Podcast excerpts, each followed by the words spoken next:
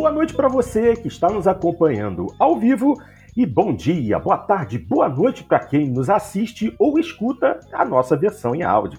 Hoje é sexta-feira, dia 28 de outubro de 2022. O ano está acabando, graças a Deus, e está entrando no ar mais uma edição do Jogando Papo, o podcast, também videocast, onde não basta jogar é preciso debater, edição 236 começando neste momento. E como sempre, eu, Fábio Porto, acompanhado dos meus queridos Cadelin e Dart Range, nos reunimos para discutir a respeito das mais importantes e relevantes notícias a respeito do universo do entretenimento digital nessa última semana. Bastante coisa para comentar, então vamos direto aos assuntos.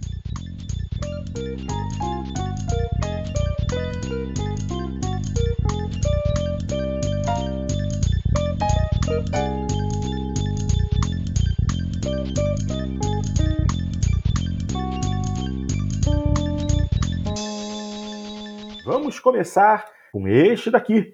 É, Microsoft, olho vivo. Xbox falha em atingir sua meta de assinantes do Game Pass pelo segundo ano consecutivo. Notícia publicada no site Tudo Celular. é, as reportagens deles são boas, então vamos dar uma lida e discutimos em seguida. A Microsoft falhou em atingir sua meta interna de assinantes do Xbox Game Pass pelo segundo ano consecutivo. A Axios relata que um novo arquivo financeiro feito pela Microsoft fornece informações sobre uma meta anual vinculada ao pagamento do CEO Satya Nadella, assim como outros executivos importantes da Microsoft. Na última semana, Phil Spencer tem dado diversas declarações importantes sobre o futuro do Game Pass. Embora o executivo faça questão de ressaltar que o serviço por assinatura é lucrativo para a empresa e que continua em plena expansão no PC, não podemos ignorar o fato de que ele já indicou que pretendem aumentar os preços do serviço no futuro e que a base de assinantes nos consoles está desacelerando. Pausa, já já falamos sobre isso. Essa semana, um novo relato indica que a empresa não conseguiu atingir as metas de crescimento do serviço pelo segundo ano consecutivo. Para que a meta fosse atingida, a Microsoft teria que atingir uma taxa de crescimento de 72,88% nos assinantes do Xbox Game Pass no ano fiscal que terminou em 30 de junho de 2022. Em vez disso, embora o número de assinantes ainda continuasse crescendo, a taxa foi de apenas 28,07%. Essa é a segunda vez que a taxa de crescimento do Xbox Game Pass não atinge as metas internas. No exercício de 2021, a meta era de 47,79%, mas o resultado final foi de 37,48% de crescimento. No ano anterior, a meta foi atingida. Tal meta era de 71% de crescimento e o resultado foi de 85,75%. Não sabemos como isso afetará o Game Pass no futuro, mas é claro que toda empresa quer atingir metas com seus produtos, e quando isso não acontece, os consumidores acabam sendo prejudicados. Será que o Game Pass vai se manter, se manter no modelo atual a longo prazo? Bom, essa realmente é a pergunta que fica, porque por mais um ano, não atingiram resultados. Ou seja, de alguma forma, a Microsoft vai precisar compensar esse dinheiro que eles esperavam conseguir e não conseguiram. O que, que vocês acham, gente, é, dessa situação e o que, que a Microsoft pode fazer a respeito disso? Vou começar com o meu querido Cadelin. E aí, Cadelin, boa noite. O que, que você acha dessa situação? Boa noite, Porto. Boa noite aqueles que nos acompanham ao vivo. Bom dia, boa tarde que nos ouve também em outro horário.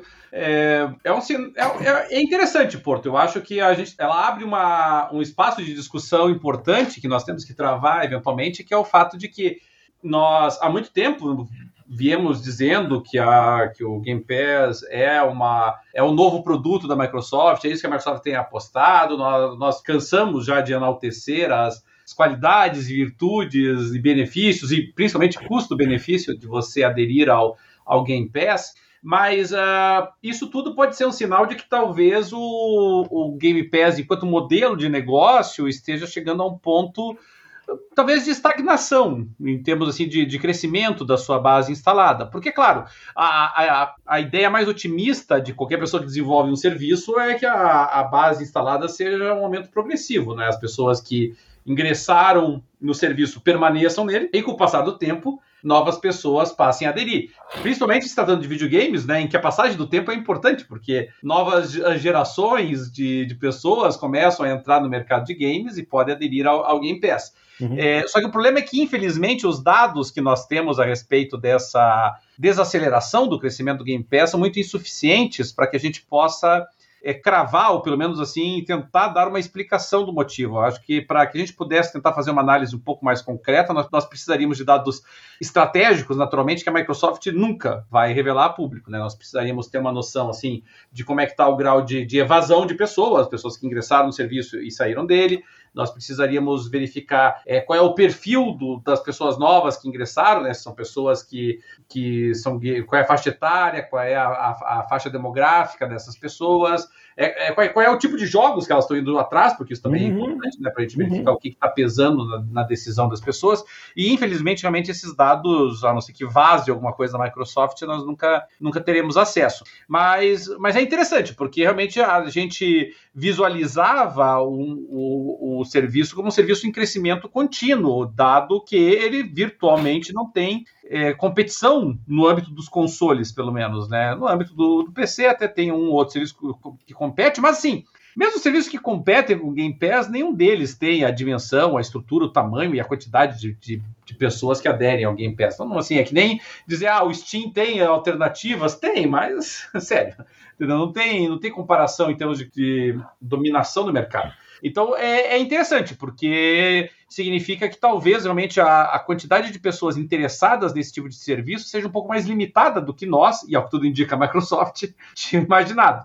E, e aí leva aquela pergunta, né? Já que a, a Sony claramente vai tentar seguir nesse mesmo caminho, é, a, pode ser uma explicação também. Pode ser que as pessoas que tenham o console da Sony tenham uh, saído do Game Pass, ou tenham desistido de ingressar no Game Pass, na expectativa de que a Sony vai lançar um serviço similar, pode ser? Pode. Pode também que, que as pessoas que querem esse tipo de serviço já estejam exauridas desse tipo de serviço e o serviço da Sony vai ter uma quantidade muito pequena de adesão, porque o perfil dos jogadores do PlayStation não é o perfil né, que adequado, compatível com esse tipo de serviço de assinatura. Uh, mas assim, ele levanta perguntas, né, Porto? Porque eu confesso que eu nunca tive dúvidas de que o futuro da indústria de games é, pelo menos o futuro aí a curto prazo, em termos de modelo de negócio, seria esse modelo de negócio de serviço por assinatura. Independente se era, seria streaming, né, ou seria uma biblioteca de jogos para para ser instalado, instalado e se aproveitar da, da aceleração local. A Microsoft oferece os dois serviços, né, com o cloud e com o e com o, o, download que pode ser feito dos jogos. Então eu acho que, que ele levanta algumas questões interessantes, né? Talvez eh, realmente o, o mercado consumidor de games seja um mercado assim tão ainda é, conservador do ponto de vista do, do, modelo de negócio que eles estão dispostos a aceitar, que eles ainda sintam falta né, da, da compra de jogos individuais, de poder fazer uma seleção mais à la carte dos produtos que eles querem comprar, sim, né? Sim. E, e a verdade seja dita, né? Os jogos da Sony e os jogos da Nintendo vão vendendo aí muito bem, obrigado ainda, sem ter esse modelo, né? Então, pode ser. Eu tô, tô curioso para ver assim, se é uma tendência, se é uma coisa temporária, pós-pandemia, né? Ou se é um reflexo realmente de uma limitação do mercado maior do que a gente anteviu. Uh, anteviu. É, eu acho que eu acho que te, é um pouco de cada coisa, na verdade, porque uh, eu acho que realmente tem muita gente que nunca assinaria um sistema desses, porque são pessoas que, que jogam só um tipo de jogo específico. Tem, tem gente que, que compra um console para jogar um jogo só né, por ano. Uh, que compra só o Call of Duty que sai aquele ano e pronto, não, não, não joga mais nada. Tem, tem os que jogam só FIFA, que é pior ainda, né? Uh, e, e talvez tenha chegado próximo de, desse limite aí. E, e, eu acho que uma coisa que pode estar tá atrapalhando também é que não tem saído nada muito bombástico, né? Os, os melhores jogos têm sido só adiados desde a pandemia, não, não tem saído nada grandioso, assim, nenhum grande lançamento no Game Pass. Só jogos. Sai muito jogo bom, mas nenhum espetacular assim tem saído. Uh, Eu acho que o último grande lançamento foi Halo. Uh, e o é. Forza, né? E o Forza também. E o Forza, sim. É, mas esse ano não saiu nada e não vai sair nada esse ano. é, tem essa questão, né? Já estamos no fim é. do ano e até não, e não houve, não há é. nenhum anúncio de nenhum grande título que possa realmente mover o Game Pass. O que, é. tá, o que estava programado que sairia para o fim desse ano só sai no início do ano que vem, para março, é. coisa desse tipo. Então, então, realmente, o Game Pass está passando por uma, uma espécie de seca de novidades. E além disso, eu acho que tem muita gente, por exemplo, que por exemplo, principalmente pessoas que gostam mais de jogo single player. Uhum. Eles, uh, eles, eles assinam o Game Pass por um ou dois meses, jogam tudo que quer e param de assinar. Daí lá, um tempo depois, assina de novo para jogar outro lote de jogos. É, isso é, uma outra, isso é uma outra questão interessante também, porque o Game Pass não é o tipo de serviço que você compra é, três meses, seis meses, ele é mensal. Você quer jogar o jogo que saiu naquele é, mês, eles, você joga e acabou. Eles até têm o pacote de três, seis meses, né? Eles não têm o anual, né? Hum. Talvez, o, talvez uma alguma coisa que eles poderiam fazer para melhorar isso é lançar um plano anual com bom desconto, que nem tinha, que nem era Live Gold, né? Que, com, que o plano anual era bem mais barato que pagar mensalmente. Uh, e outra coisa que talvez ajudasse seria finalmente desligar a Live Gold e quem quiser jogar online tem que assinar o Game Pass.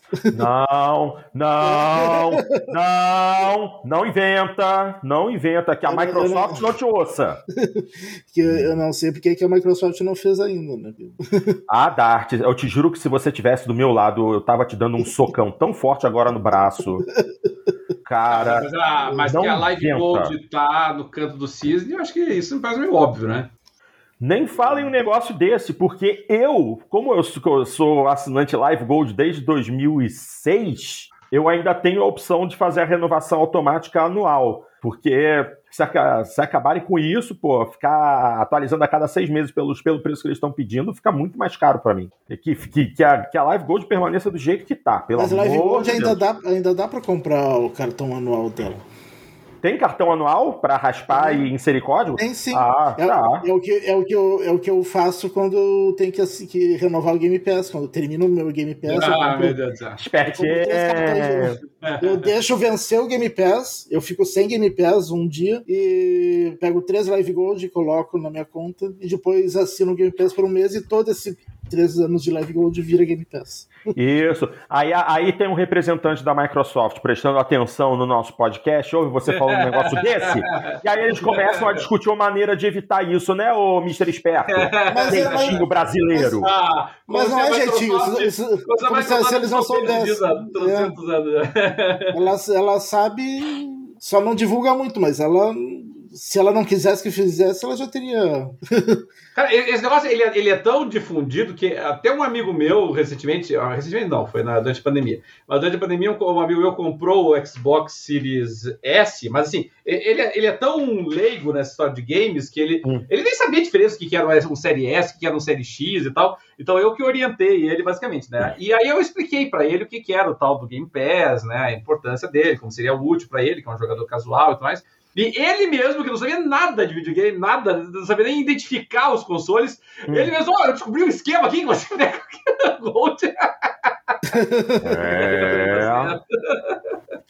jeitinho brasileiro, jeitinho brasileiro. É, que na verdade, na verdade eu acho que nem, nem chega a ser jeitinho isso. Isso daí é uma coisa que teoricamente era para ter, eles terem feito isso na época do lançamento, era uma promoção do lançamento do Game é, Pass. É, uma, uma promoção que, que pro... se eternizou, né? É, só que por algum motivo a Microsoft nunca desligou essa promoção. É bem isso. É, tá bom. Vamos em frente, minha gente.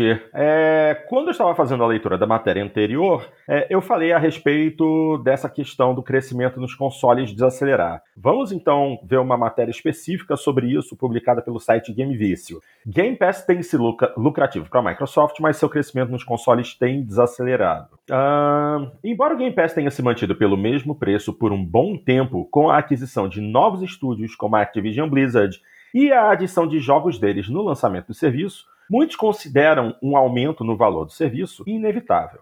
Durante a WSJ Live, ou seja, a live do Wall Street Journal, um grande evento de tecnologia, Phil Spencer falou a respeito do futuro da Xbox Game Studios, incluindo sobre o serviço Game Pass. De acordo com ele, alguns ajustes nos preços serão necessários no futuro, mas, ao menos durante este ano, tudo permanecerá igual. Abre aspas. Acho que em algum momento teremos que aumentar os preços de certas coisas, mas neste fim de ano achamos importante manter os preços. Fecha aspas. Ao contrário do que alguns acreditam, o Game Pass já vem trazendo lucro, para a Microsoft, equivalendo a cerca de 15% da receita de jogos da empresa. Ainda assim, Phil Spencer diz que o serviço vem, ten, vem tendo seu crescimento desacelerado nos consoles. É, abrindo aspas novamente para o tio Phil. Acredito que ele permane permanecerá entre 10% e 15% de nossa receita geral e isso é lucrativo para nós. Estamos vendo um crescimento incrível no PC. Nos consoles, vimos o crescimento desacelerar. Principalmente porque em algum momento você alcançou todos no console que queriam se inscrever. E é isso aí. E é exatamente essa questão. É... O PC é uma plataforma muito maior do que qualquer console. Então, o crescimento do serviço no PC é de se esperar. Mas os consoles, ainda mais com toda essa questão do maior valor dos, dos dispositivos e a falta de aparelhos para venda no mercado, por falta de chips para produção e tal, o número de consoles, pelo menos no Xbox, é, o Series X é pequeno, o Series S está bem melhor, ainda é possível é, conseguir o console com uma certa facilidade, mas chega um momento em que satura. Não dá para você ultrapassar o número de assinantes do serviço numa plataforma que tem um número limitado de dispositivos para uso. Então, ah, eu fico naquela do que o Dart falou de eliminar o, o Xbox Live Gold e forçar todo mundo para ir para o Game Pass, pode acabar se tornando realidade. O que, que vocês acham?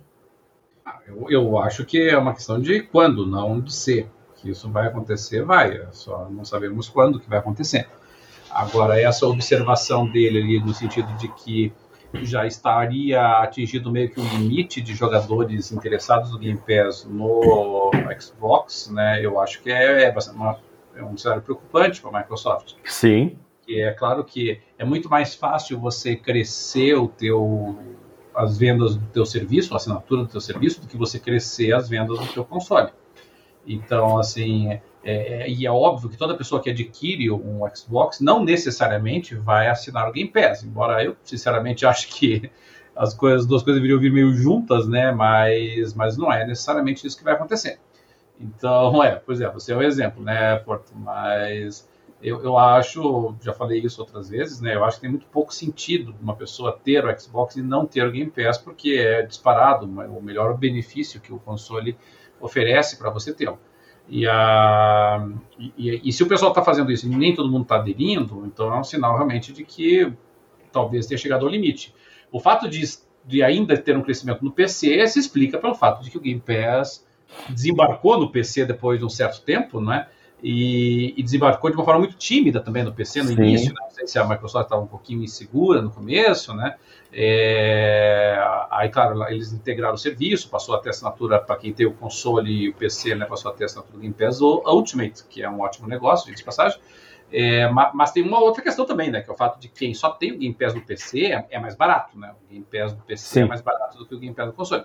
E aí o que pode ter acontecido também é que muita gente que jogaria o Game Pass no console preferiu, ao invés de pagar o Game Pass Ultimate, que é mais caro, né? E, e, e, só, e o benefício real dele mesmo é só se você tiver os dois, claro, dá acesso ao EA Play também, mas assim, o grande benefício dele é você poder usar nas duas plataformas. Aí de repente a pessoa, a pessoa, ah, não vou comprar o mas se eu não me engano, para quem tem o Game Pass no PC, não precisa ter o Ultimate para ter o EA Play, não. É, vejo, é só eu, no eu... console que precisa, eu acho. É, e no PC, e no PC você também não precisa é, pagar pelo multiplayer, né? O que te forçaria a assinar o Ultimate. É, eu, eu confesso que eu não, eu não sei se precisa ter o Ultimate para ter o EA Play, porque eu tenho por causa do, do, do videogame também, né? E e você vê, eu, eu, só tenho, e aí também já dá uma boa dimensão, né? Eu só tenho o Game Pass Ultimate porque eu ainda tenho, não o Série X ou Série S que eu não tenho, porque eu ainda jogo no, no Xbox One é, original, né? As minhas, as minhas filhas jogam, né? E, e jogam The Sims, e jogam, inclusive jogam bastante coisa do EA Play no, no console. Então, essa é a única razão pela qual eu tenho o Ultimate. No dia que, de repente, elas não quiserem mais saber do, do Xbox One, provavelmente eu vou migrar para o Game Pass só do PC. Então, isso também é um sinal, né, de que as pessoas estão jogando PC. E tem o detalhe também, né? Muitos jogadores, não é uma quantidade tão grande de jogadores, mas tem bastante gente que, que tem como console de preferência o PlayStation, tem como console de preferência o Switch, mas tem PC também e joga no. e assina daí o serviço do PC, né? Então são pessoas que que estão contribuindo para o aumento do Game Pass, muito embora não sejam proprietárias de um Xbox. Então, assim, é, entender que o, PC está crescendo mais do que o console, é, essa é a parte mais fácil de toda essa história. É. E assim, uma outra forma que eles poderiam fazer para aumentar o número de assinantes, de repente em outra plataforma, é aproveitar que a Microsoft, no momento, tem um bom relacionamento com a Nintendo e talvez oferecer a possibilidade de ter o, o Game Pass, né? Através do Nintendo Switch, para você jogar os jogos na nuvem. A própria Nintendo atualmente oferece jogos que estão disponíveis apenas na nuvem, nativamente no console. Então, talvez um acordo aí entre o, entre o tio Phil e o Bowser, né? Lá, o Doug Bowser, pudesse permitir o acesso do Game Pass através do Switch. É, mas eu, eu, eu, eu, não sei, sabe, Porto? Eu acho que, por mais assim que o pessoal diga assim que quem mais resiste à entrada do Game Pass é a Sony, e obviamente a Microsoft está mirando muito a Sony nesse aspecto, né? É, eu não sei se a Nintendo teria interesse também, porque nós temos que lembrar que a, a, a principal fonte de, de, de, faturamento da Nintendo são os, os próprios produtos dela é, a, a, se você pegar a lista dos jogos mais vendidos para qualquer console da Nintendo na história, todos. Tô, aqui, não estou falando assim dos dois primeiros, dos três primeiros, dos cinco primeiros. Não, eu tô falando dos 50 primeiros, tá? Uhum. Os 50 jogos mais vendidos do, do, do console, 40 são da Nintendo. A Sim. Nintendo responde sempre 80% dos jogos mais vendidos para o seu console. Eu acho que a Nintendo veria com uma certa apreensão, e uma apreensão perfeitamente justificada, se de repente o Game Pass passasse a estar no, no, no console dela. Porque correria o risco de que as pessoas daí, como acontece com muita gente, né, passassem só a assinar o Game Pass e deixassem de comprar os jogos exclusivos do console. Eu acho essa realidade perfeitamente é, verossímil. E, e, aí eu acho que a Nintendo, sabe, a Nintendo só toparia o Game Pass no, no Switch se ela tivesse absolutamente convencida de que, de que isso não prejudicaria as vendas dos jogos first party dela, né? É. Aí tem que ver o grau de confiança que a Nintendo tem não é, na, na fidelidade dos jogadores às, às franquias dela, né? A Metroid, a Zelda, a Mario. Eu acredito que seja uma fidelidade bem grande. Eu acho que as pessoas que gostam dessas franquias gostam muito dessas franquias, mas ainda assim, né, é uma preocupação razoável da Nintendo. É, correto. Uh, me desculpem. Dart, você gostaria de fazer algum comentário ou podemos seguir em frente? Não, podemos seguir. Ok, então vamos continuar falando de Microsoft. Vamos continuar falando de Xbox. A notícia é do Tecmundo e diz: lucros da Microsoft caem 14% no trimestre, mas Xbox cresce. Vamos lá. Chegou o primeiro trimestre fiscal do ano de 2023 para a Microsoft, mas os resultados não são bons. A empresa até faturou 50,1 bilhões de dólares em receita, um aumento de 11%. Mas o lucro líquido caiu 14%, chegando a 17,6 bilhões de dólares. O principal impacto foi nos computadores e no Windows. A venda de PCs caiu bastante, principalmente por causa da inflação tensões geopolíticas e problemas na cadeia de suprimentos. Tudo isso se juntou à fraca demanda. O Windows OEM, valor pago pelos fabricantes de computadores à Microsoft pelo sistema operacional, viu a receita caindo 15%. Apesar da queda nas remessas de PCs durante o trimestre, o Windows continua vendo o crescimento de seu uso. Pelo menos disse assim o CEO da Microsoft, Satya Nadella. Mas não há perspectiva de melhoria no próximo trimestre. A empresa prevê uma queda da receita de OEM em 30%. Apesar dos pesares, os dispositivos Surface aparecem com um aumento de 2% na receita. Esse valor inclui, porém, outros gadgets como o HoloLens. HoloLens ainda existe? Esse fazia tempo que a gente não ouvia, hein? Eu nem sabia Cara! que ele tinha sido. Ele tinha chegado, tinha chegado a ser lançado comercialmente. Não, eles lançaram. Você achei que era só protótipo. Eles lançaram no âmbito técnico, né? É, não, não. Eles. HoloLens. Holo, é, então, não. HoloLens é usado no ambiente business. Existem é. empresas que fazem, mas Assim, há quanto tempo que a gente não cita HoloLens num dos nossos é, podcasts? É, fazia tempo. Nossa! Então, deixa eu continuar daqui. Uh, esse valor inclui outros gadgets, como HoloLens e outros acessórios para computador. Há ainda outro porém. Essa receita também deve cair nos próximos três meses.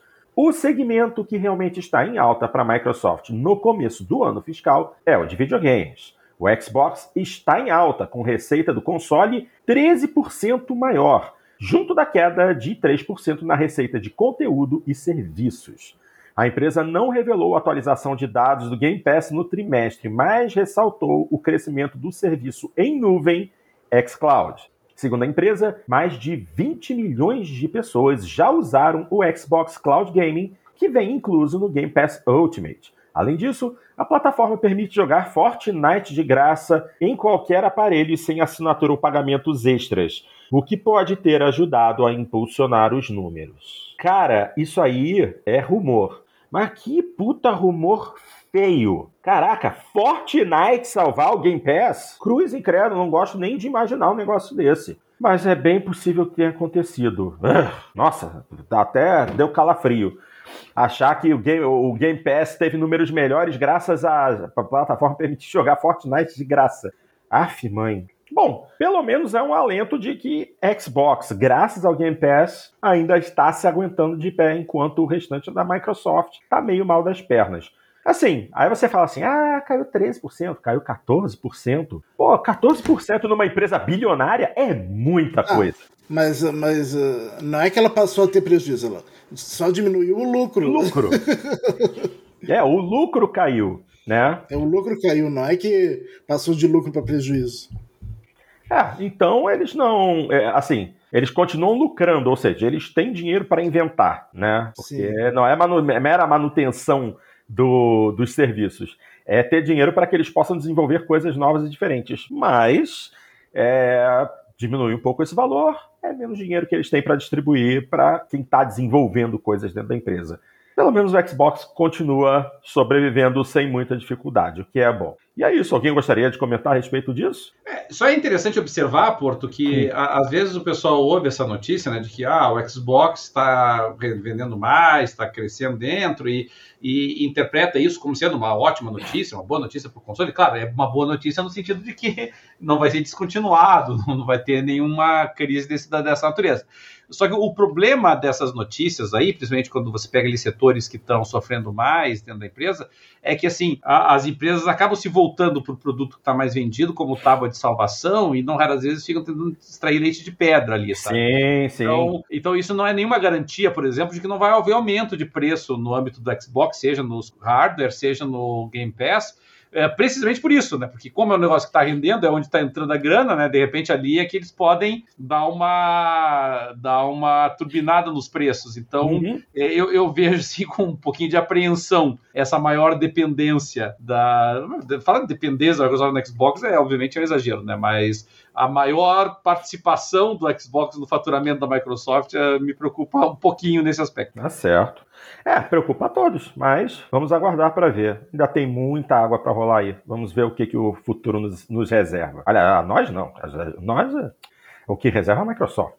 Ok, vamos parar de falar de indústria e vamos falar de jogos? Começamos por essa notícia maravilhosa para os fãs de The Witcher, que fala assim: CD Projekt Red anuncia remake de The Witcher constru reconstruído do zero na Unreal Engine 5. Olha que coisa boa! The Witcher é uma das maiores e mais populares franquias da CD Projekt Red, e a editora anunciou que está desenvolvendo um remake e que este será reconstruído do zero na Unreal Engine 5.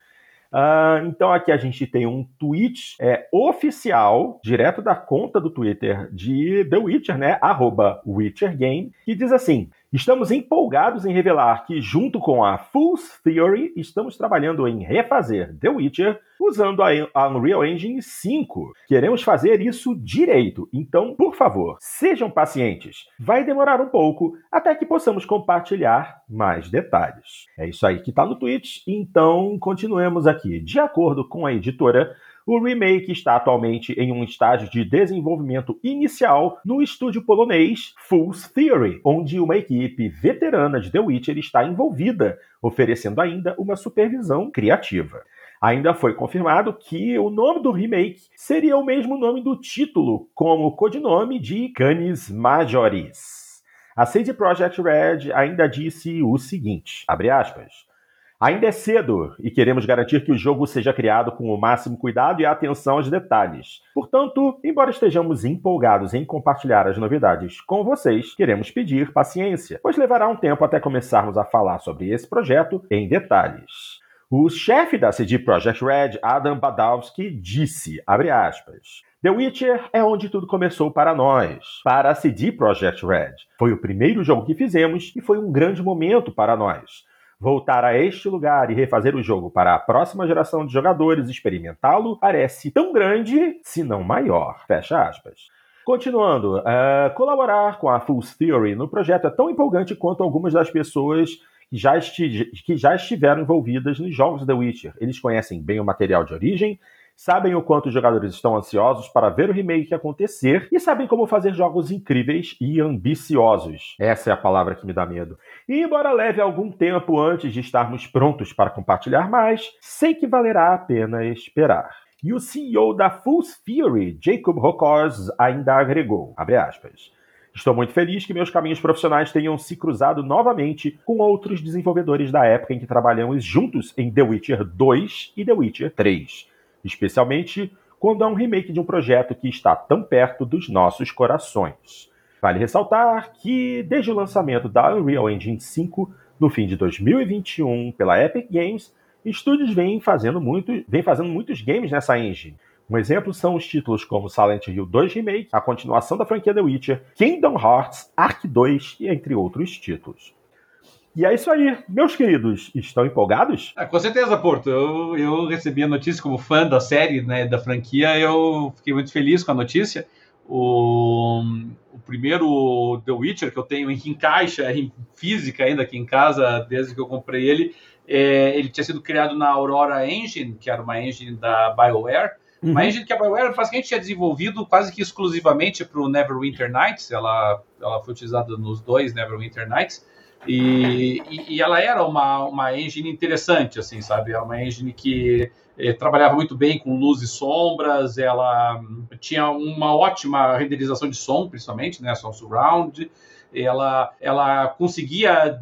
Eh, reproduzia ambientes 3D com uma certa leveza, assim, sabe?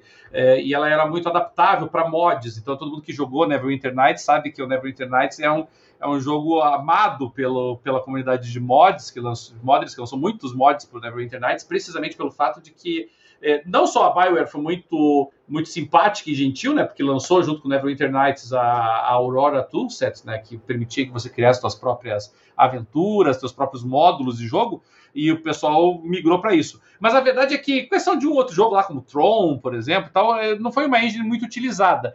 E, e quando a, a, CD Projekt pega a Aurora Engine e cria o primeiro The Witcher com ela, é, é absolutamente impressionante, porque qualquer pessoa que olhe o The Witcher e você diga para ele, ó, essa é a mesma engine do Neverwinter Nights, não temos que acreditar naquilo, não é possível, sabe? Porque a, a, a Aurora Engine ela foi toda criada para você ter aqueles jogos de RPG e em visão isométrica que nós conhecíamos lá de Baldur's Gate, que nós conhecíamos do próprio Neverwinter Nights, naturalmente, né?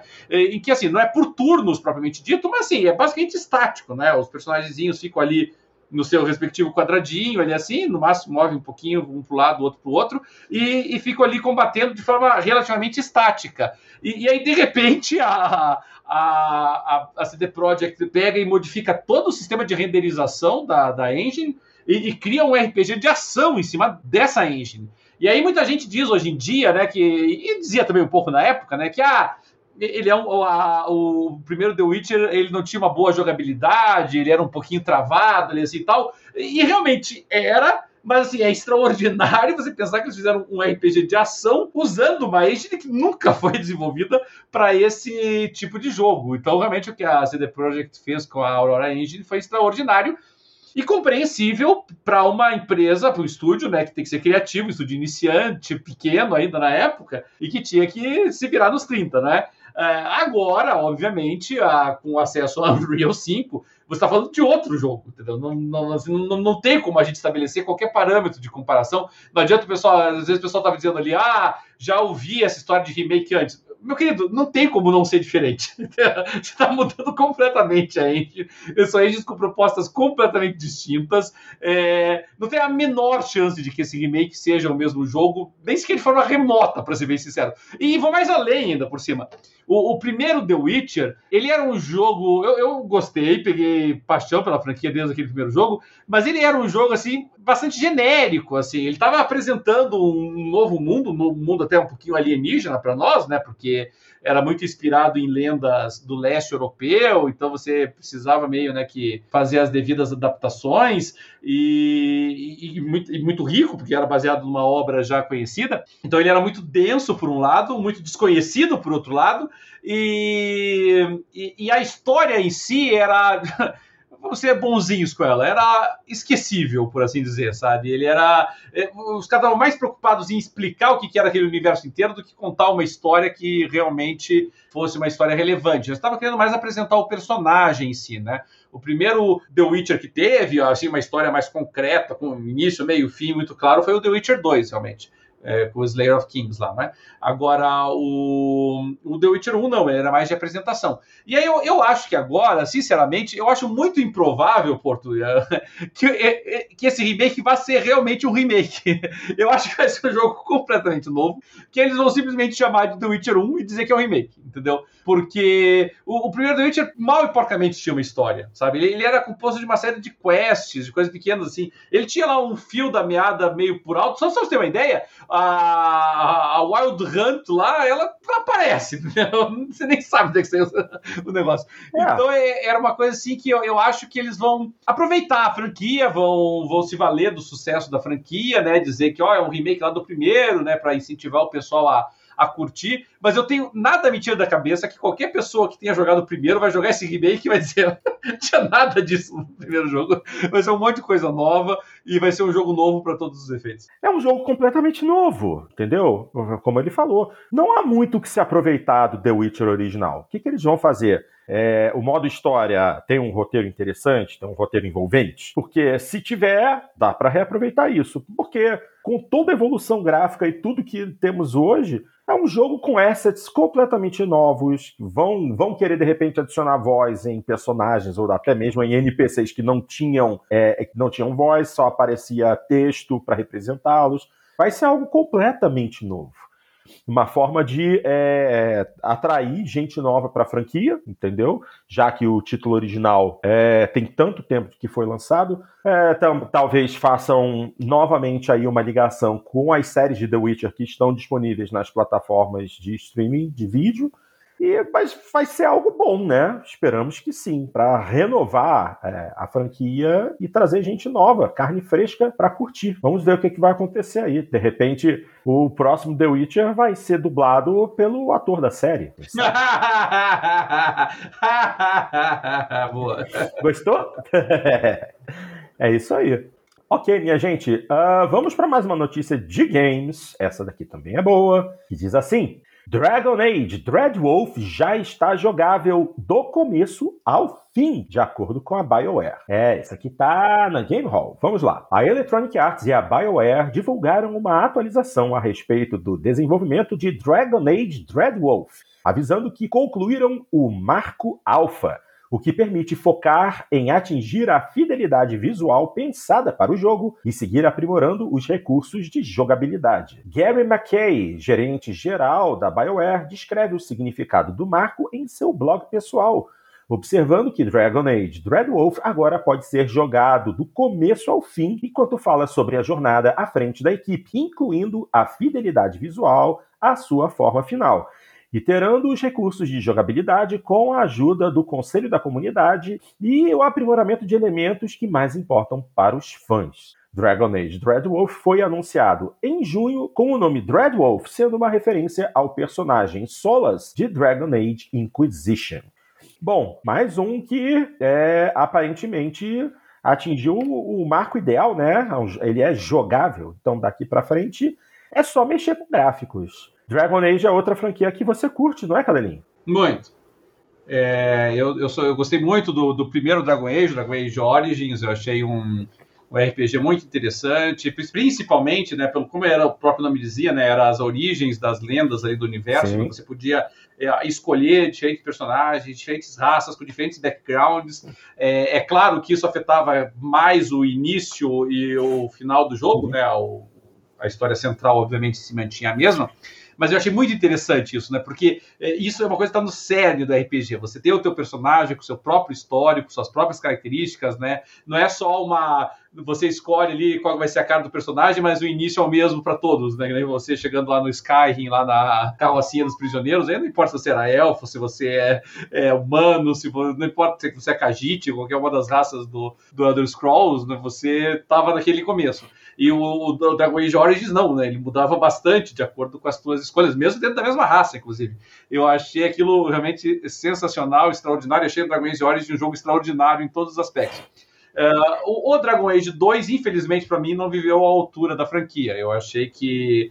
Eu, eu, eu, o Dragon Age 2 ele entrou num período ali que estava saindo uma nova versão do. A, a edição 4.0, uhum. se não me engano, da, do Dungeons and Dragons, da, da TSR, e, e, e, o jogo, que é o RPG de mesa, né? E o RPG de mesa da, da TSR, que foi a edição 4, foi uma edição muito gamificada, a gente diz, né? Foi uma, uma versão assim que ficou muito voltada para batalhas ágeis, uhum. pancadaria, uhum. sanguinolência e destruição e tal. E de alguma forma eu acho que isso contaminou o Dragon Age, e o Dragon Age 2 ficou. perdeu muito do, da sua densidade de RPG, uhum. e, e para mim ficou assim assim, muita pancadaria, muita violência gratuita, pouco desenvolvimento de personagem, pouco desenvolvimento da história em si. Eu não, não gostei do Dragon Age 2. É foi um jogo bem recebido, é, é até hoje o, o jogo mais criticado da franquia, mas ainda assim é bem recebido pela crítica, né? não foi nenhum desastre, mas eu, eu não curti. E, e eu acho que eles souberam se reinventar muito bem com o Dragon Age Inquisition porque voltou aquele foco no desenvolvimento do personagem, voltou aquele foco no desenvolvimento das relações interpessoais, voltou aquele foco de você ter um desenvolvimento do universo, né? Ter lá a tua base, uhum. você vai desenvolvendo a tua fortaleza, teu castelo lá. Então eu, eu achei muito interessante. E, e, e, eles trouxeram elementos no Dragon Age Inquisition do, de, de, de jogos de celular, né? Aqueles idol idle games, né? Você ter coisas que você faz enquanto você não está jogando o jogo diretamente, né? Então você mandava lá os teus, teus agentes em missões, e essas missões eram em tempo real, uhum. então você voltava 10 horas depois e dizia qual era o resultado da missão. É, é que, que assim, eu, eu, achei que se integrou bem ao jogo, ficou legal, ficou dando aquela dimensão assim de que o universo estava vivo mesmo quando você não estava jogando ele. Então eu achei bem interessante. É, desse novo Dragon Age, eu confesso que eu não sei o que esperar. Eu, realmente, para mim, ele é uma incógnita. Nós temos que lembrar que já fazem oito anos que saiu o Dragon Age Inquisition e o, o novo vai sair só ano que vem, então provavelmente completaremos nove anos sem um novo Dragon Age. Então eu tô curioso para saber como é que vai ser a abordagem deles. Eu espero que eles mantenham a toada do Dragon Age Inquisition. O, o Origin já tem vai completar quase 15 anos, né? Então é um joguinho mais antigo. Eu, eu acho que precisa dar uma repaginada. Mas se mantiverem a pegada do Dragon Age Inquisition, eu acho que eles vão bem, sabe? Eu, é, é, aqui é tentar não mexer em time que está ganhando, sabe? Eles mexeram no Dragon Age Origins, não deu muito certo. Eu, eu, eu tentaria ser mais conservador aqui na, no, no, novo Dragon Age. Mas, assim, para quem curte RPG, você ter um novo, novo The Witcher, né? Ou meio do The Witcher e um novo Dragon Age é um prato cheio, né? É, tá certo. É, o, o Dragon Age nunca consegui gostar, assim. Tentei jogar o Inquisition Acho que é por causa da temática que não, não me prende muito.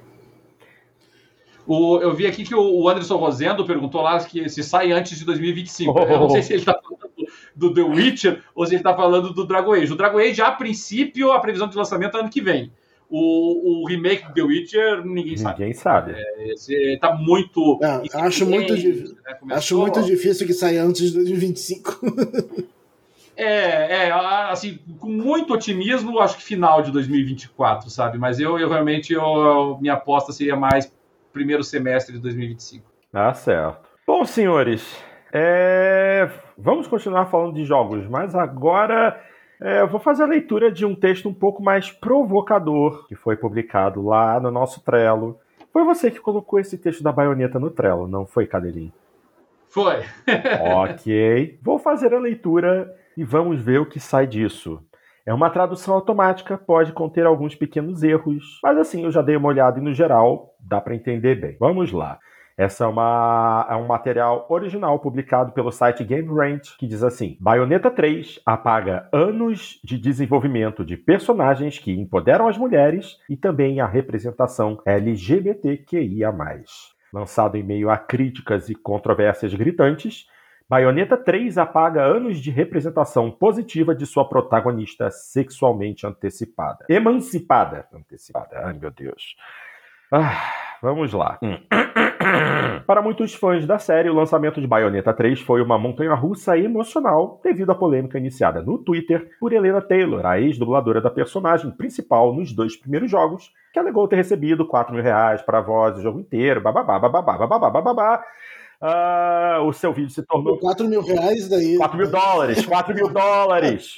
Nossa senhora, eu tô querendo acelerar, tô querendo pular toda essa parte do drama atual, porque a gente já falou sobre isso, né? Só que aí no final a linha fala: uh, descobriu-se que Helena Taylor não foi totalmente transparente sobre o valor que lhe foi oferecido. Ok. Todo o calvário da dublagem de Bayonetta 3 ainda está em águas turvas e um sentimento de desconforto se espalhou pela comunidade, especialmente quando o jogo começou a vazar antes do lançamento, revelando problemas de desempenho e uma história que pode não ser para todos. No entanto, o principal problema com Bayonetta 3 parece estar muito mais enraizado na visão por trás do jogo e sua narrativa abrangente do que no loop de jogabilidade. E tem muito a ver com Bayonetta e seus relacionamentos. De fato, anos de desenvolvimento de personagens dedicados a tornar a bruxa titular uma mulher emancipada e queer, que obtém prazer de sua própria sexualidade, são completamente jogados pela janela na terceira parte da série. Atenção! Grandes spoilers de Bayonetta 3 à frente. Cadelinho, você quer que eu continue lendo? Ou você prefere jogar primeiro? Não, não. não eu, eu, eu, posso antecipar o que é o spoiler quando eu for falar. Hum, tá bom, vamos lá. É, eu posso antecipar o que, que é sem criar spoilers. Ok. É. Então, tá. Então, o, o, subtítulo dessa primeira parte da reportagem é Orientação Sexual de Baioneta e temas LGBTQIA+, em Baioneta 3. O fato de Bayonetta sempre ter sido retratada como uma dominadora e uma mulher poderosa fez com que os jogos sexualizassem ela e seu corpo, é, não apenas mais suportáveis, mas também uma forma de proporcionar às mulheres uma representação positiva nos jogos. Nos dois primeiros capítulos da série, Bayonetta não precisa ser salva. Ela é a heroína que salva outras pessoas incluindo Jane, que, com quem os fãs acreditavam que ela tinha um relacionamento íntimo. Bom, eu joguei Bayonetta 1 e não vi isso, ok. Isso não. Ah, isso não é algo que os fãs simplesmente queriam acreditar, mas também foi afirmado pelos desenvolvedores e até foi mostrado em desenhos das duas mulheres sendo claramente íntimas, além da amizade, tornando o seu amor canônico. Hum, não sei de nada disso. Alta, altas dúvidas com relação a Exato, exato. Em Bayonetta 2, a bruxa Umbra titular vai até os portões do inferno para salvar Jenny, o que pode ser visto como um ato de puro amor por ela. Ah. Mesmo que os jogos não deixassem realmente clara a orientação sexual de Bayonetta, acreditava-se que ela era, no mínimo, bissexual ou pansexual. Mas Bayonetta 3 revisa tudo isso até certo ponto com os relacionamentos da personagem, a história geral e a maneira como o jogo termina. Uh, aí, próxima parte, como Luca de Bayonetta 3 tira a baioneta do seu autoempoderamento e representação positiva. um dos principais problemas de Bayonetta 3 é o fato de o jogo colocar muita ênfase na relação entre a bruxa e um personagem secundário introduzido no primeiro título, Luca, Luca teve pouco impacto significativo na série antes do terceiro jogo, a ponto de parecer óbvio nos dois primeiros jogos que Bayonetta apenas o provocava e o tratava como um brinquedo ou uma espécie de animal de estimação, chamando até mesmo de Cheshire, depois de seu favorito, da, da sua favorita boneca de infância.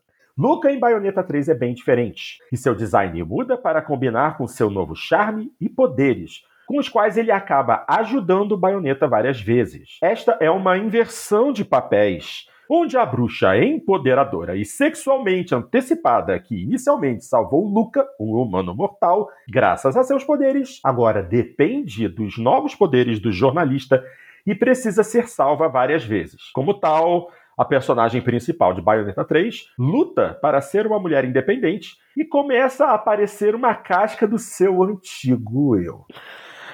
Ai. Bom, aí aqui fala a respeito da batalha final, Cadelinho. Devo comentar? Não, não, o que eu, é que eu, eu, eu, coloquei ali, Porto, porque, assim, na verdade eu não joguei o Bayonetta 3 uhum. ainda, eu encomendei já o jogo, mas ele não, não chegou.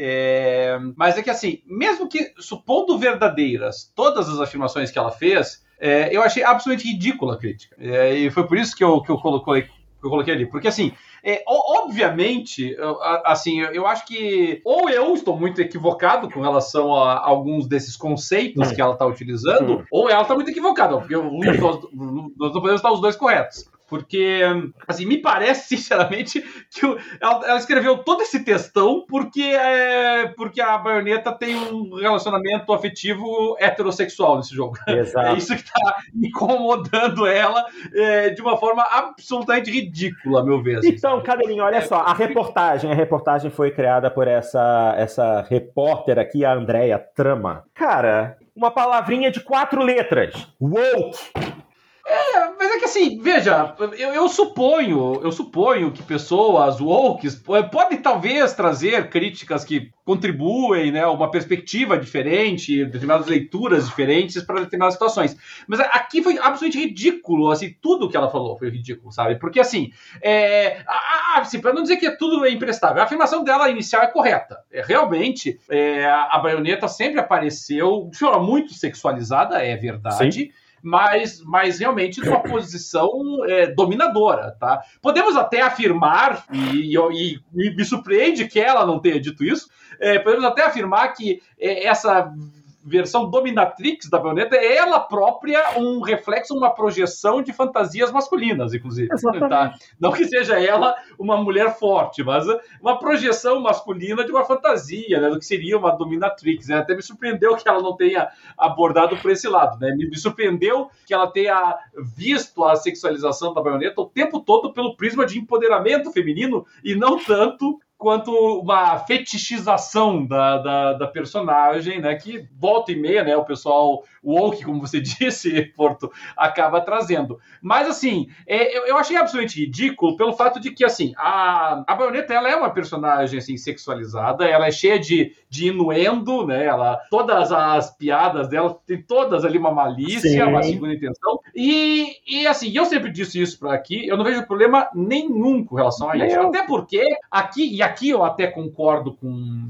É, também concordo nesse aspecto com ela, no sentido de que, assim, isso, de certa maneira, é uma forma de você demonstrar que as mulheres também são pessoas sexuais. Né? Ela está, digamos assim, no controle da sua sexualidade, por assim dizer. Sim. É, a, a, gente vê muitos personagens masculinos com esses inuendos, com essa malícia, né? Vamos pegar ó, até de uma franquia concorrente, né? O, o, Dante, por exemplo, né? Do, do Devil May Cry. Sim. Ele era muito cheio, né? Do, do, dos inuendos, principalmente nos primeiros títulos. E, e, a gente sempre encarou isso com tranquilidade, com normalidade, uhum. assim. E você ter isso colocado numa personagem feminina, isso é muito mais raro, né? As personagens femininas, não raras vezes, elas são, para serem representadas como personagens fortes, elas são representadas como é, meio que mulher macho, né? Meio marrenta, é, é, que, que esnoba qualquer tipo de avanço ou ensinação sim, sexual, sim. né? Acha isso uma infantilidade. É, elas são sempre, é, é, na maioria das vezes, são celibatárias, né? Nós temos poucas uh, situações uh, que fogem a essa regra e, e, geralmente quando fugiam são em jogos que você pode assumir tanto o personagem feminino quanto o masculino, né? Então é, as cenas estariam criadas de qualquer jeito, independentemente do sexo do personagem. Então você tem uma pessoa, um, um jogo que foi criado com uma protagonista feminina, é, tendo esse domínio, digamos assim, da, da, e essa segurança com relação à sua sexualidade, eu achei realmente um avanço, e eu sempre falei isso, pra, na minha visão, realmente a baioneta ela mostrava realmente uma mulher segura de si, né, com relação a essa parte, assim. É, só que daí a você dizer que, que assim, necessariamente ela era bi, pansexual, coisa parecida, aí já é uma leitura Pessoal. absolutamente. É, é, é. porque assim, ela, ela era sexualizada em todos os aspectos, em todas as coisas que ela falava, com todas as pessoas com quem ela conversava, com todas as, cria- as criaturas com quem ela se relacionava. Daí que ela fala pansexual, né? Porque e aquilo fazia, ela, ela, iria agir assim com qualquer coisa, entendeu? É, com, desde um monstro de dimensões é, estratosféricas até uma criaturinha ah, ridícula, entendeu? É, fazia parte dessa da- do, do ser da personagem. Isso não indicava nenhuma, nenhuma orientação sexual da personagem. E aí é que eu acho que já vem até um certo preconceito, né? É, por que, que o fato dela mostrar inuendos sexuais com um monte de gente, ah, então ela é pansexual. Aí já tem que carimbar, já tem que dizer que ela é isso, ela é aquilo. Não tem, entendeu? É, é, o- um, um- um- homem ou uma mulher heterossexuais podem fazer inuendos que seriam ah, mais típicos ou que nós tradicionalmente entenderíamos como tendo uma conotação homossexual, sem que isso os torne homossexuais. Quer dizer, é uma coisa que parece evidente, né? E, e a alegação dela, então, de que ela teria alguma relação com a Jane, olha, eu, eu até digo, não é possível, porque eu, eu joguei todos os jogos, eu tenho livros da, da baioneta aqui em casa e assisti o anime. Eu digo, não é possível, eu nunca visualizei isso. E aí eu entrei até em duas das maiores comunidades de fãs da baioneta. Nenhuma delas afirma isso, nenhuma. Pelo contrário, elas falam sempre em amizade, você ter uma amizade e tal. E aí, novamente, é, é, para mim é preconceituoso. Quer dizer, é como você pegar e dizer lá que ah, o Frodo e o Sam no Senhor dos Anéis têm uma relação é, homoerótica. Por quê? Por que, que duas pessoas é, que, pelo fato de ser do mesmo sexo, é, tem uma amizade, tem uma relação próxima, tem uma relação de confiança, tem até uma, uma, uma questão assim de, digamos assim, de. Intimidade. É, Intimidade mesmo. de intimidade mesmo, entendeu? Por que, que isso necessariamente é indicativo de algo sexual entre elas? Quer dizer, é, isso é uma leitura completamente rasa da questão. toda. Não é uma leitura rasa, é uma leitura woke. É, pode, pode ser, mas é uma coisa meio parcial, É. né? É, bias, né? Cheio de bias, como diriam alguns. Então, aqui, eu, eu achei realmente assim, que ela transformou uma leitura, ou tal- é, como é que eu vou dizer assim? Ela confundiu, a meu ver, ela confundiu desejo com análise. Exatamente. Ela talvez desejasse que a baioneta tivesse todas aquelas características que ela está colocando na personagem, mas você não extrai isso dos fatos do jogo. Uhum. E então eu não senti nesse aspecto nenhuma traição do jogo em relação a isso. Nós podemos questionar isso, é possível realmente, tá questionar é, se necessariamente a baioneta iria desenvolver algum tipo de afeto ou afeição pelo pelo Luca, que realmente aparece na, no Bayonetta 2. Não é um personagem secundário, eu discordo. Eu acho que ele é o, o personagem coadjuvante Sim. mais direto Sim, que tem sim. versão infantil da, da É, Bayonetta. isso é no primeiro jogo, isso é no Bayonetta 1. Não concordo, não concordo com essa alegação da parte Também acho. Concordo que a, a baioneta aparece mais vezes salvando o Luca do que o contrário, embora tenha uma outra cena em que o- isso ocorre. Mas, mas qual é o problema disso também? Quer dizer, ah, agora o Luca tá salvando ela. Meu, meu querido, o Superman já foi salvo por outros personagens. E ninguém vai dizer que isso, ah, o Superman já não é mais o representante da figura máxima de poderes Ah, entre os super-heróis É, é. já não é mais um deus na Terra. Qual é? Entendeu? Então, assim, por que, que a personagem tem que ser perfeita, tem que ser o tempo todo a maioral, tem que ser necessariamente a pessoa assim, que, que é completamente Ah, autossuficiente? Cara, o problema, o problema todo é que a, a, a escritora dessa matéria desenvolveu dentro de sua própria cabeça uma determinada história, um determinado roteiro do que ela acha que Bayonetta deveria ser. Não. E a partir Você, você cria uma, a, a tua própria fanfic, E- né? Exatamente, exatamente. Você usou um termo perfeito. Ela botou na mente dela que a baioneta, na verdade, é poderosa, é emancipada, é homossexual, pansexual, sexual que seja, porque ela tem intimidade com a Jeanne. E o, o, o Luca é meramente um cachorrinho, realmente, no, no primeiro jogo, um personagem sem importância, e que, porque finalmente ganha importância no terceiro jogo, tá destruindo a narrativa que agrada a ela. É basicamente isso. Foi, foi a sensação que eu tive, É, sabe? eu também. eu, eu achei uma crítica muito, muito ridícula nesse aspecto, assim, sabe? É. E, mas me chamou a atenção, sabe? Eu achei É. uma forçação de barra É. tão forte. E, e como é um jogo que acabou de sair, não é? Aí realmente pareceu assim que vamos levantar essa bola aqui, porque, como eu falei, às vezes a pessoa pode ter né, essa, essa perspectiva é, woke, essa perspectiva realmente é, de, de, justiça social, assim, né? Justiça, mas e, e, pode ser que essa perspectiva traga insights interessantes importantes. Nesse caso, eu achei absolutamente ridículo. Eu também, eu também. Bom, minha gente, vamos em frente. Chega disso. Vamos agora fazer o que, ficamos, o que prometemos na semana passada. Agora, essa semana é a semana de Halloween, então vamos trazer aqui a discussão a respeito de uma matéria nesta temática. E essa diz: 10 jogos de terror onde os humanos são os monstros. Esses jogos não precisam de seres sobrenaturais ou criaturas míticas para serem assustadores, pois os humanos nesses jogos são mais do que aterrorizantes o suficiente. Também é uma reportagem da Game Range, essa é legal, e assim, tudo a ver com Halloween. Então temos aqui, vamos lá. Os jogos de terror são conhecidos por causarem medo aos jogadores de várias maneiras, principalmente pelo meio de imagens horripilantes, como um monstro horrível ou grotesco que persegue o jogador. No entanto, alguns títulos adotam uma abordagem mais sutil ou criam um significado mais profundo através dos monstros de seus jogos, como usar humanos um pouco comuns como uns monstros do seu jogo.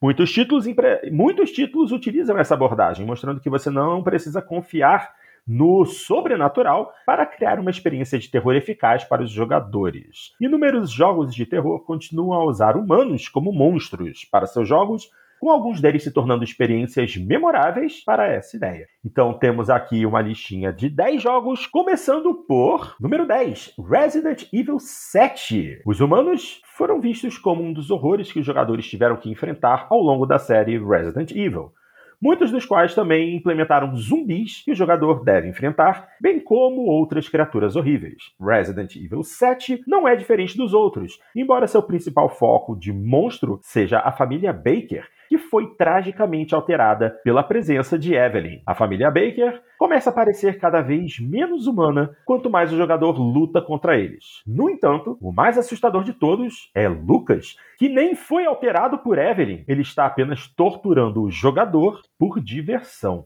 Dart, você jogou Resident Evil 7, não jogou? Sim. E aí, realmente o Lucas é esse monstro todo? Sim. é, uh, e realmente, uh, a melhor parte do jogo é essa parte que a gente tá ali contra a família.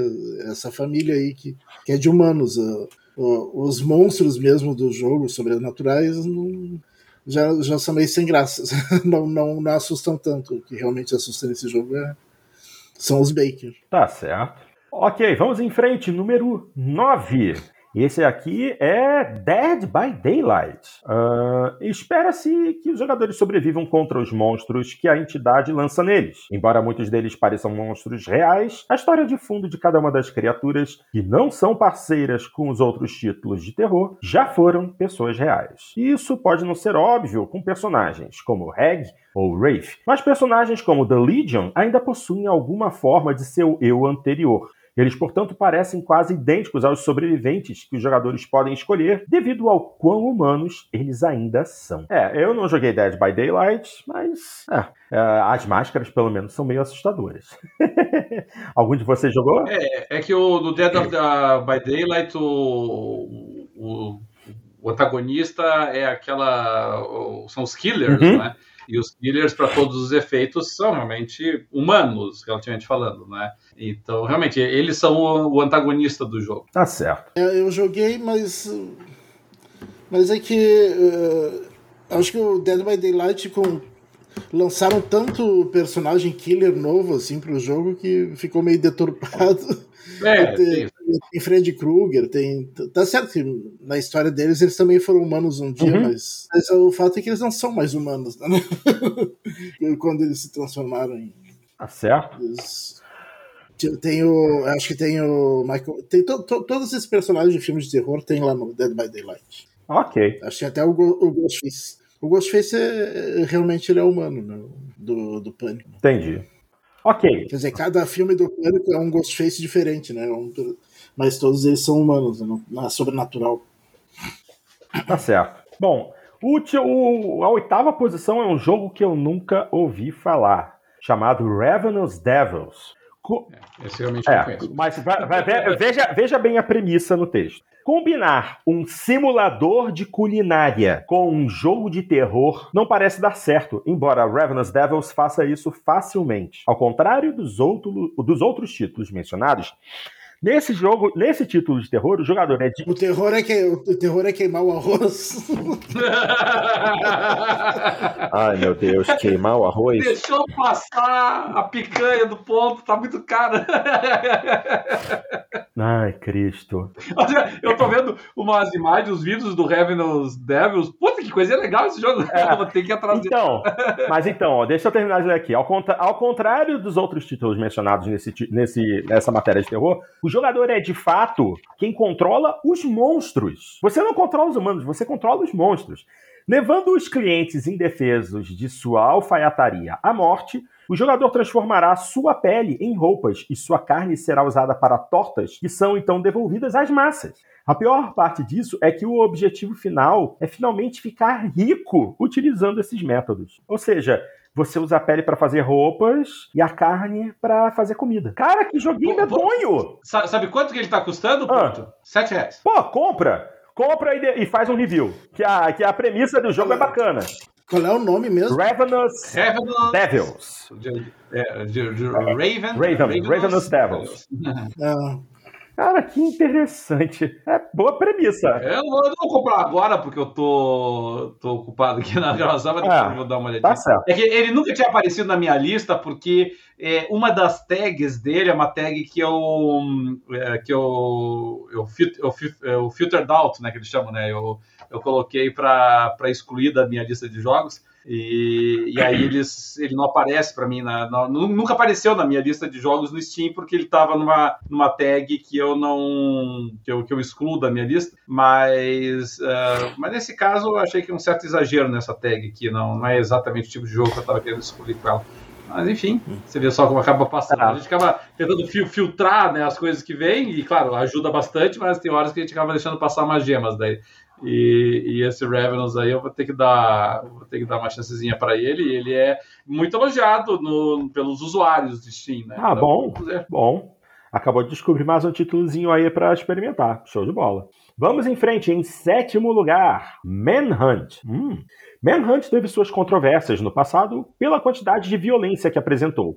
O jogo mostra como os humanos podem ser os monstros do gênero terror. Não há nenhum elemento que tenha alterado as mentes dos envolvidos. Eles apenas têm uma necessidade irracional de violência. O personagem principal do jogo é forçado a matar aqueles que conhece pela pessoa que se autodenomina o diretor se ele espera ter sua liberdade. O diretor empurra o jogador para matar aqueles ao seu redor de maneiras criativas, mostrando o quanto ele é um monstro. Não joguei Manhunt, vocês jogaram? Eu acho até que eu posso baixar ele na Xbox Live Gold. Eu acho que ele chegou a ser dado de presente. É, é o, o Manhunt, ah, além dele ser um, jogo relativamente antigo, né, Porto, uh, não, para mim é, é violência gratuita demais. Ok.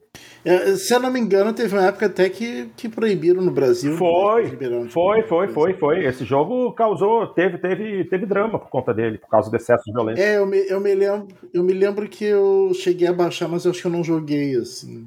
É, e eu não sou muito fã desse, desse estilo é, de terror meio slasher, assim, do, do Manhunt, sabe? Eu, eu acho que em alguns estilos de jogos, principalmente nesses estilos, assim, é, é de Walking Simulator, até que o, o, esses jogos slasher até que funcionam bem, né? Se pegar o exemplo lá do... Do, do Until Dawn.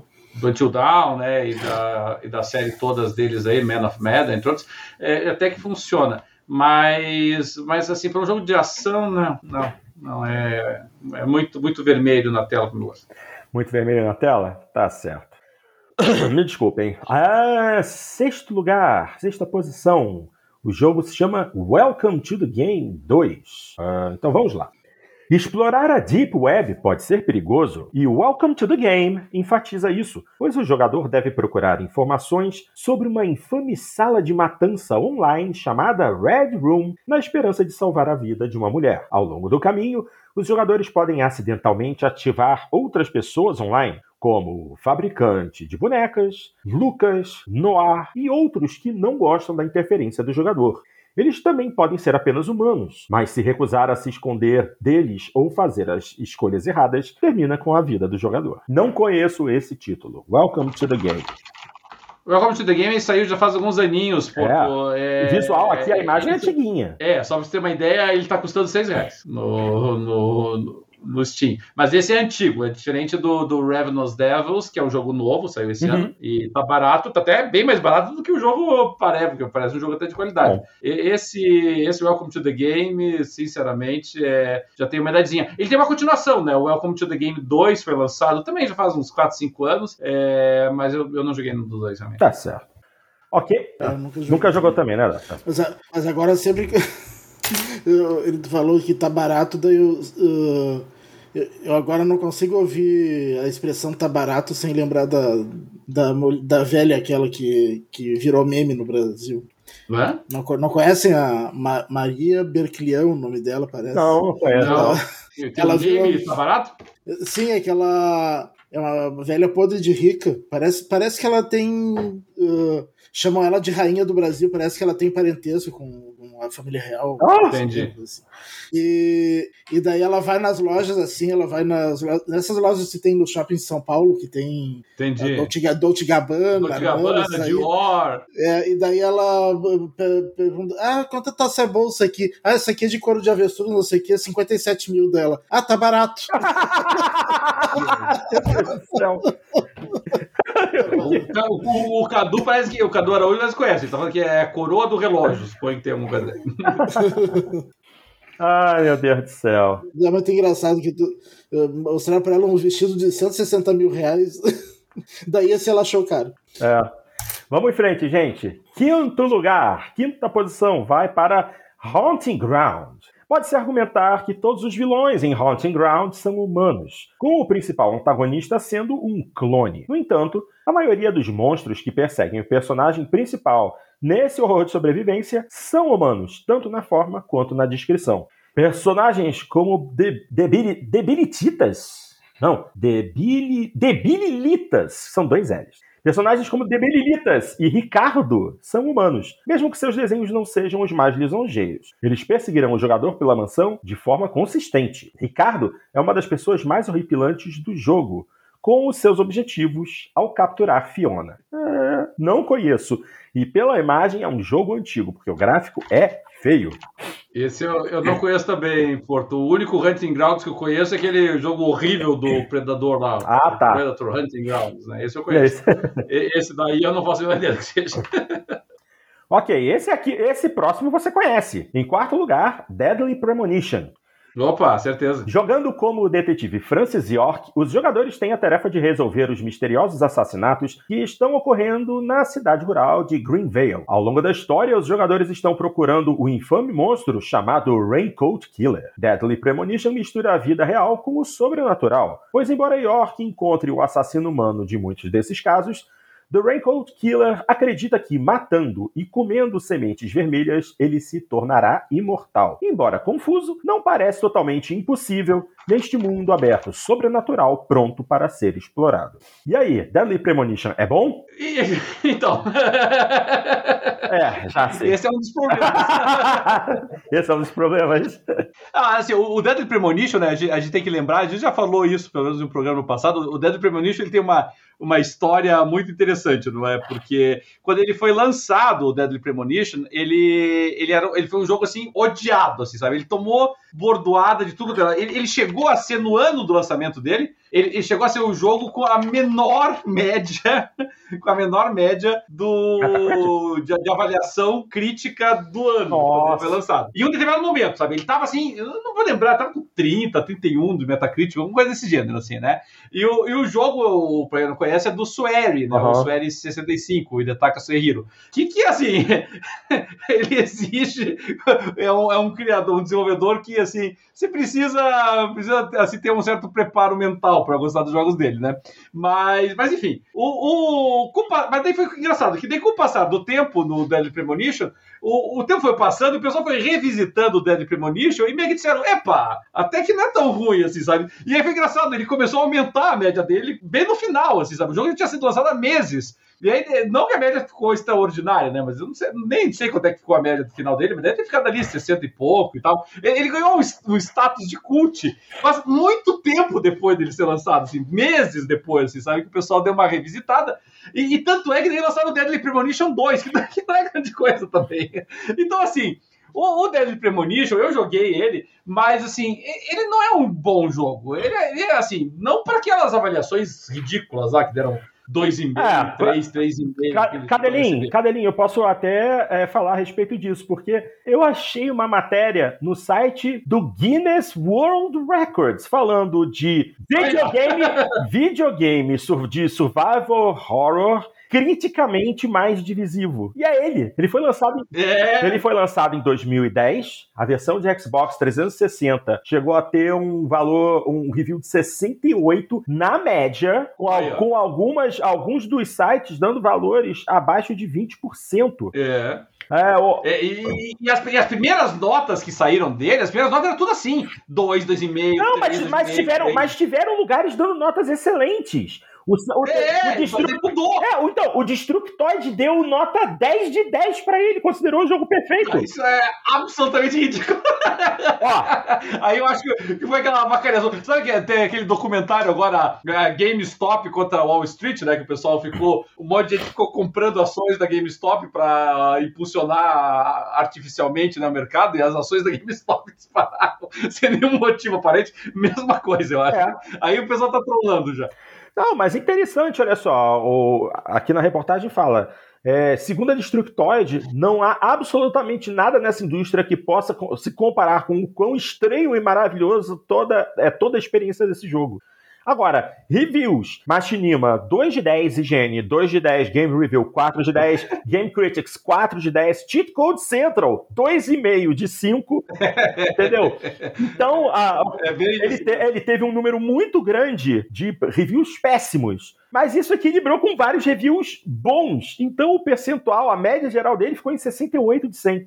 Ah, é, que engraçado. É que, o, o aconteceu, eu, eu acho que o que aconteceu nesse caso foi o seguinte, né? Naquela época, já faz mais de 10 anos, Sim. mas naquela época a gente vivia muito esse, esse o que a gente vive hoje também, né? Que era o fato de sair o jogo e o pessoal já, já tinha que fazer uma review, porque ser o primeiro a chegar era importante, né? E, e aí muita gente fez as primeiras reviews muito ruins, as primeiras todas do jogo foram muito ruins, porque assim, realmente, assim, o, o, jogo, o jogo, é feio, mas feio, entendeu? Mesmo, mesmo pra geração lá do Xbox 360, é, ele parecia um jogo de PS2, assim, sabe? A, a, a dublagem é uma das piores que eu já vi na vida da dublagem dos jogos. É horrorosa, horrorosa. É, ou a, a, a, jogabilidade dele, assim, é truncada, para dizer o mínimo. Mas, assim, ele é muito surreal o jogo, realmente. Assim, a, a história é interessante, realmente. Ele, ele lembra, para quem gosta, né, que também é meio divisivo, né? Mas para quem gosta de Twin Peaks, por exemplo, é um prato cheio. É o Twin Peaks dos games, assim, sabe? E então, a, e, e aí o que aconteceu? Eu acredito que o pessoal que fez as reviews depois, que daí viu o jogo até o final, né, conseguiu entender qual que era a proposta do jogo, né, não foi daquela primeira impressão de um jogo horroroso de feio, é, aí eu acho que eles começaram a ver qualidades. Só que daí eles. Aí que eu acho que eles começaram a trollar um pouco, entendeu? Porque nunca na vida que esse jogo ia pra uma nota 10, entendeu? Você poderia dar uma nota 7, você poderia dar uma nota 8, se você ficasse realmente apaixonado pelo charme dele. Mas daí eu, eu acho que o pessoal começou a dar notas mais altas propositadamente para tentar puxar a média para uma média que corresponda ao jogo. Então, se você está me falando aí que o jogo fechou aí na casa de 68, tá ótimo. Essa é a nota do, do Dead Premonition. Ok. Bom, vamos em frente. É, agora é terceira posição, terceira colocação.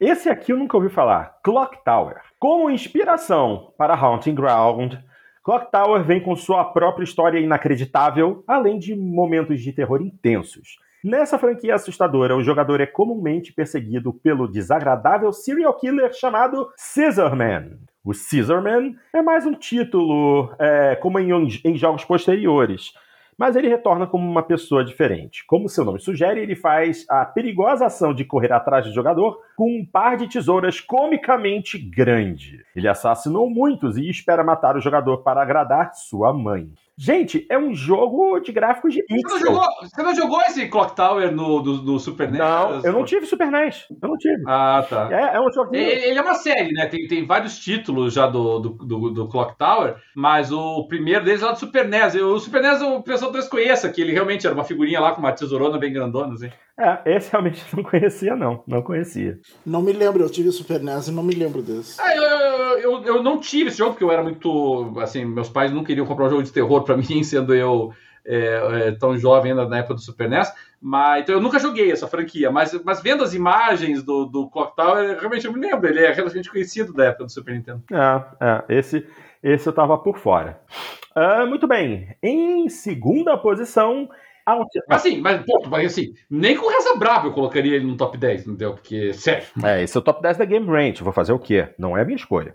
Segundo lugar, segunda posição, é Outlast. Tudo parece ter dado errado em Outlast. A maioria dos monstros encontrados pelos jogadores neste horror de sobrevivência são presos humanos que foram autorizados a fugir de suas celas desde que o presídio caiu em desordem. Muitos dos personagens não parecem humanos, como Chris Walker. Isso se deve à natureza trágica de sua doença mental, que faz com que muitos dos presos se automutilassem e acreditassem em algum propósito maior. Cara, Outlast eu quis jogar, é, mas não tive coragem. Eu sou cagão, gente. Ele é, ele é assustador. É, eu sou. Eu, eu, só aqui. Vocês que estão assistindo o podcast ou ouvindo, pode escrever aí. Para jogo de terror, Fábio Porto é um cagão. Sou mesmo. Eu tenho o jogo aqui para baixar a hora que eu quiser. Assim, eu já, eu já pensei em baixar. Mas sempre que eu leio alguma coisa desse jogo, eu me convenço de que eu não vou gostar dele. Então eu evito. Já viu já viu gameplays dele, do pessoal. Tem, se eu não me engano, tem um nerd player muito engraçado dele. Que... Pô, só, cara, só o Jovem Nerd para fazer um jogo de terror desse tipo ficar engraçado. Porque. Não, não é engraçado porque eles, acho que eles botaram a mulher dele para jogar. boa, boa, boa ideia. E, e daí ela se assusta por qualquer coisinha. Ah, assim. ah, não. E daí era, na, na época era o Gaveta que editava, né? Daí ele botou, botava um negócio assim, ó, uh, cagaçômetro, uma coisa assim. Ah, sim, sim, sim. Botava, é, daí estourava. É, é, é, o medidor do cagaço, tá certo. Eu tem, um, tem um amigo, o, Cadu disse que o filho dele terminou o Outlast 1 e o 2, fazendo live da por cima, né? Quer dizer, pra. Tem que ter ah, tô, é, tô, tô fora. Tô fora, totalmente fora, eu, tá maluco. Eu me lembro de, de Mas acho que fazendo live deve amenizar um pouco, né? Porque daí tu tem com outras pessoas. Ela tá compartilhando o momento, né? É. Eu, eu, eu, tenho um amigo meu que ele, ele também ele é muito caiu para jogos de terror, né? E ele comentou assim que o, uma vez ele tava jogando o Fear, que nem é propriamente jogo de terror, assim, né? Mas é, é, ele dizia assim que ele tava começando a jogar o jogo, tava já meio tenso, né? O Fear, por ser muito claustrofóbico ali. E, o, e aí tem uma cena que você tem que entrar meio que num túnel, num buraco lá, onde aparece a menininha lá no fundo, assim, e era tudo escuro, né? Aí ele tava jogando e ele parou, porque eu tenho que ir naquele negócio escuro ali. é, é, é nesse nível é. Que, é que saía desinstalar. Nesse nível mesmo. Tô fora. Ih, tô fora. Fora, fora, fora, totalmente fora. É, essa que sair desinstalar eu, eu acho ótimo. Ok, vamos fechar a lista com o número 1. Um. Em primeira posição, Bioshock. Ora, ora.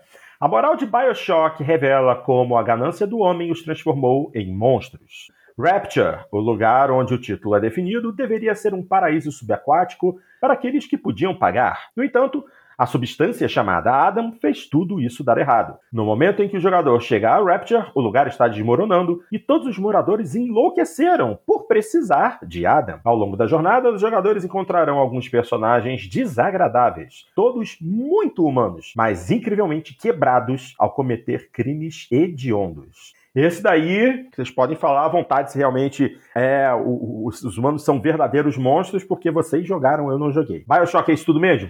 Sim. É, é esse, tudo, tudo e muito mais. muito, muito. Então, então... Eu, os humanos, os humanos que ficam malucos por causa do Adam são os splicers, né?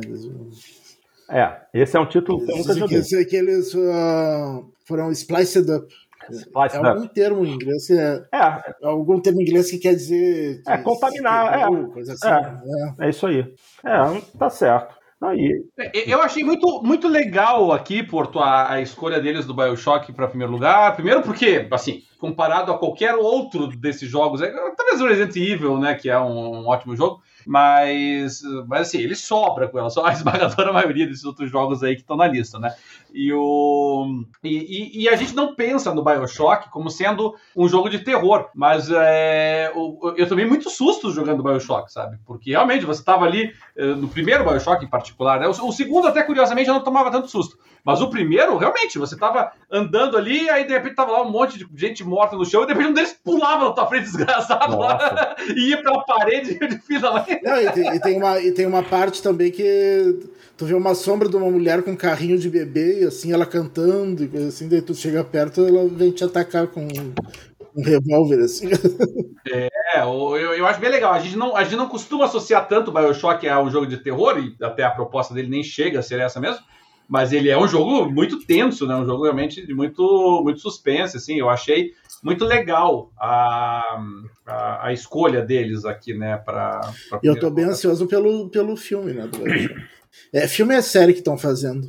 Agora eu não me lembro mais.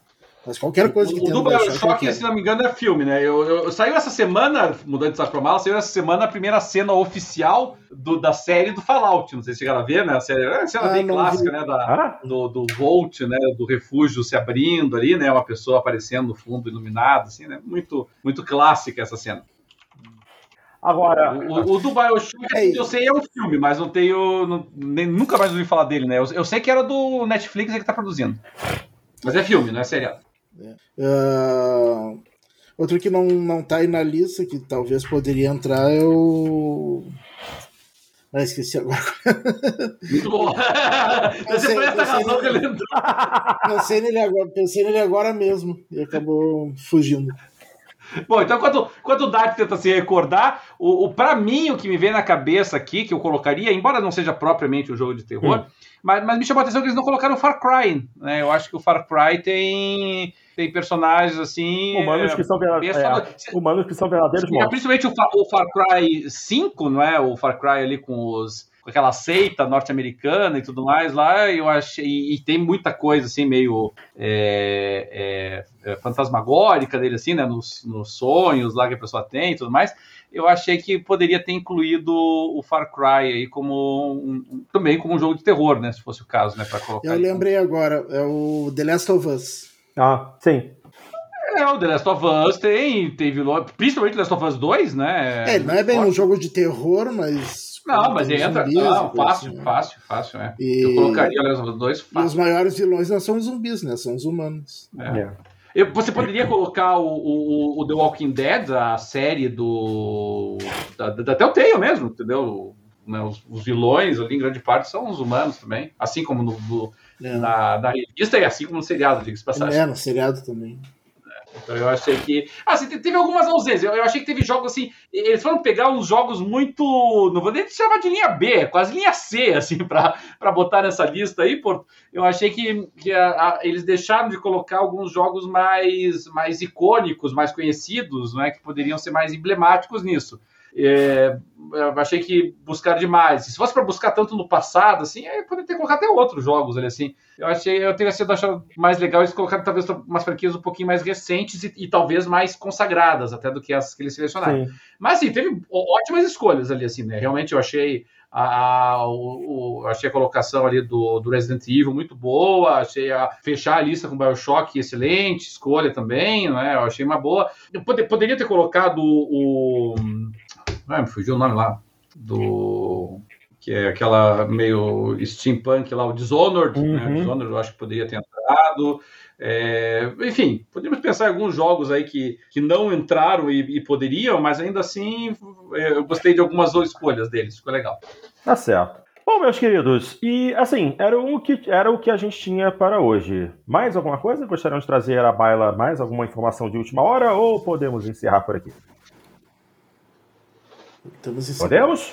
É, de última hora, é, é, nada. Eu, eu só, só queria registrar aqui, eu voltei a jogar recentemente o, o No Man's Sky. Nossa, e aí? E, e assim, é um jogo bem diferente daqueles de muitos anos atrás, sabe? Eu acho que o pessoal aí que, que quiser dar uma chancezinha para o No Man's Sky atualmente, né? O No Man's Sky, ele tá, é, ele tá um jogo de verdade agora. Sabe? Ah, que bom. É, me faz, me faz lembrar um jogo que também começou meio quebrado, mas depois transformou um jogo de verdade, ninguém deu a menor bola, Drive Club, mas é uma pena, né? É uma pena que as coisas acontecem desse jeito, é foda. É foda. Ok, minha gente, estamos então chegando ao final de mais uma edição do Jogando Papo e, como sempre, vamos agradecer a galera do chat do YouTube que esteve conosco durante a gravação de hoje. Tivemos então o prazer de estar ao vivo no nosso chat os companheiros Alexandre Santiago, Anderson Rosendo, o senhor engenheiro. Bem-vindo, senhor engenheiro, apareceu hoje pela primeira vez. E também o nosso grande Cadu Araújo. Obrigado pela força, minha gente. É sempre um prazer tê-los conosco durante a gravação, tá? Valeu mesmo.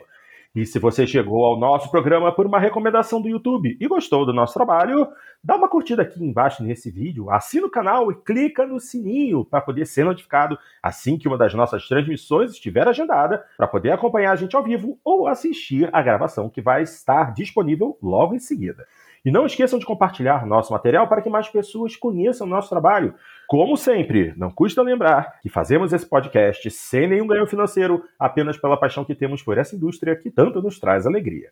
Para quem prefere a nossa versão apenas em áudio, estamos em todas as plataformas de distribuição de música e podcasts e também em todos os agregadores de podcast nos mais variados sistemas operacionais.